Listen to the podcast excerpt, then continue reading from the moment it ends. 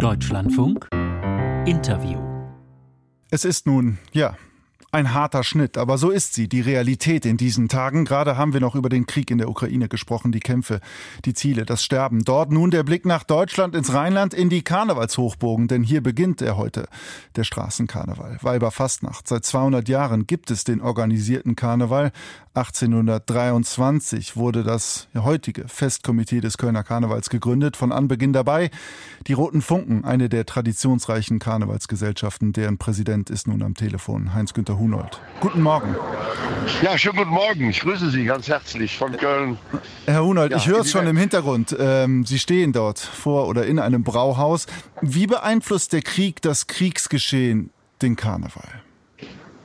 Also ich denke, dass wir das ja nun äh, aufgrund unserer 200-jährigen Geschichte sehr klar sagen müssen, dass der Karneval immer ein Hoffnungsträger war für die Menschen in allen Zeiten, um ihnen auch zu zeigen, dass das Leben wie auch immer in welchen widrigen Umständen weitergeht. Wir haben einen Zweiten Weltkrieg erlebt und da sind wir die Roten Funken noch über die Trümmer gelaufen, um die Menschen, die dann noch da waren und mit diesen widrigen Lebensumständen klarkommen mussten, einfach ein Symbol zu geben, Karneval ist auch die Hoffnung, wieder lachen zu dürfen und sich eben auch äh, auf eine neue Welt vorzubereiten.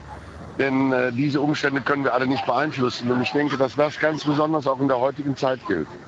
Ist das, also wir hatten die Corona-Pandemie, nun im vergangenen Jahr ist der Rosenmontagszug ausgefallen, weil eben dort dieser Krieg dann nochmal in besonderer Form gerade ausgebrochen war. Ist das dann daher diesem Jahr ein besonderes Ventil, ein besonders großes Ventil für die Menschen?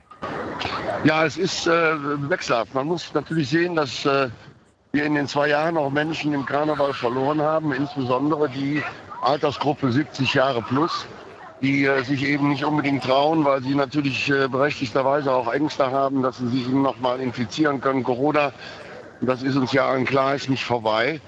Aber äh, wir, umso mehr geht es darum, dass wir jetzt eben auch die jungen Menschen finden und umso mehr geht es darum, dass wir äh, hier heute beginnen in der Zülpicher Straße. 180 Mann versammeln hier, um ein erstes Zeichen zu geben, dass uns eben auch gerade die jungen Menschen interessieren und sie zu begeistern für auch den organisierten Karneval. Dann schauen wir auf diese Geschichte. Sie haben es ja schon gesagt, 200 Jahre. Was viele nicht wissen, vor der Besatzungszeit der Franzosen, auch in Köln, die ja von 1794 bis 1814 dauerte, da war Karneval ja extrem ausufernd. Es gab Morde, Vergewaltigungen, auch Diebstahle. Die Preußen, die hielten dann das Verbot aufrecht bis eben 1823 und dann wurde der Karneval organisiert wieder aufleben lassen. Ist das nicht eigentlich ein Widerspruch? Ihre sehr strikte Organisation, auch bei den Roten Funken, bis hin zum militärischen und auf der anderen Seite ja das Freiheitsliebende, diese Anarchie im Karneval.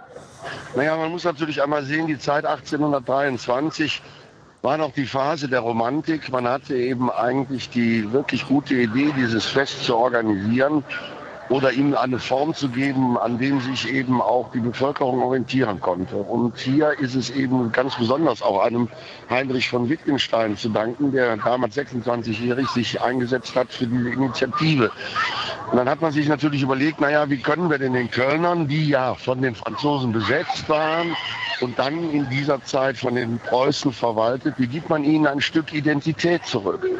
Und da waren die Roten Funken beispielsweise als ehemalige Stadtsoldaten als ehemalige Ordnungsmacht in einer Zeit, in der Köln eben eine ganz besondere Bedeutung hatte, weil sie ja nun mit die bedeutendste Stadt nördlich der Alpen war, durch den Rhein und durch die Zollrechte, die hier bestanden. Ähm, ein guter Schachzug zu sagen, wir wiederbeleben diese Idee der roten Funken und äh, bringen den Kölnern so ein Stück Identität zurück aus dem Mittelalter. Das ist mal das eine. Das mhm. andere ist, dass wir eben zwar unsere Uniformen tragen, wie das eben bei den Stadtsoldaten im Mittelalter auch der Fall war, aber in einer ja, sehr antimilitärischen Haltung. Denn wir haben Holzgewehre und äh, wir haben da Blumen drin und äh, wir haben Gewehre, die wir schießen können. Und wir haben auch mit unseren Ritualen, die wir haben, bei uns ist das ja das Wibbeln oder der verschränkte Gruß am Kopf, alles Rituale eingezogen, die wir auf der Bühne zeigen, die alles andere sind als militärisch. Und das war ja schon 1823 so, dass man diesem Raum eben auch ja, die karnevalistische Anarchie zeigen konnte. Und das ist bis heute bei uns geblieben. Und von daher ist das äh, eigentlich ein ständiges äh, Zeichen in die Welt, dass wir eben für alles stehen, aber sicherlich nicht für Militarismus. Karneval steht heute aber auch für exzessive Feierexzesse, nenne ich es jetzt mal. Wir haben bereits im Programm darüber berichtet. Es gibt Wirte, die schließen ihre Kneipen, weil ihnen das alles zu viel wird. Braucht es eine Wiederbelebung dieses Gedanken des organisierten Karnevals? Naja, Sie müssen einfach sehen, dass äh, Generationen anders feiern und entscheidend wird sein, dass man diese Generationen auch äh, abholt. Wenn ich jetzt, wie ich hier auf der Zürcher Straße stehe und wie sich das hier langsam anfängt zu beleben, dann muss ich daran denken, dass eben die jungen Leute heute eben ein völlig anderes Feierrituale haben. Denken wir an Parukaville oder die großen Festivals in Europa, wo man zu zigtausenden äh, kommt. Und die große Aufgabe wird es sein, eben diese Menschen abzuholen. Der, die Frage von Sexismus und Alkoholismus ist natürlich dem Thema geschuldet, dass der Karneval natürlich auch Sehnsüchte erfüllt. Wo kann ein Mann Frau sein? Wo kann man in Rollen schlüpfen, in die man immer schon mal sein Leben lang schlüpfen wollte? Wo kann man Prinz sein oder mhm. Jungfrau im Körner Karneval? Ist das alles möglich? Und so ist eben auch der Rausch ein Thema, mit dem man sich äh, auseinandersetzen muss. Und bei uns im, im Eid der roten Funken, die jeder ablegen muss, um dazu zu gehören, heißt es auch, ich sage das jetzt meinen Mundart, nur so viel Suffe als der Mare ohne Biesterei kann Jod vertragen. Was bedeutet, äh, wir wollen feiern, wir wollen uns auch dem gemeinsamen fröhlichen Rausch aussetzen, aber der hat ganz klare Grenzen. Und dass das in der heutigen Welt äh, exzessiv wird und ja. dass wir dagegen opponieren müssen, ist natürlich eine ganz klare Aufgabe. Deswegen Sagt. müssen wir nach 200 Jahren darüber nachdenken, wie wir auch dieses Fest ein Stück reformieren.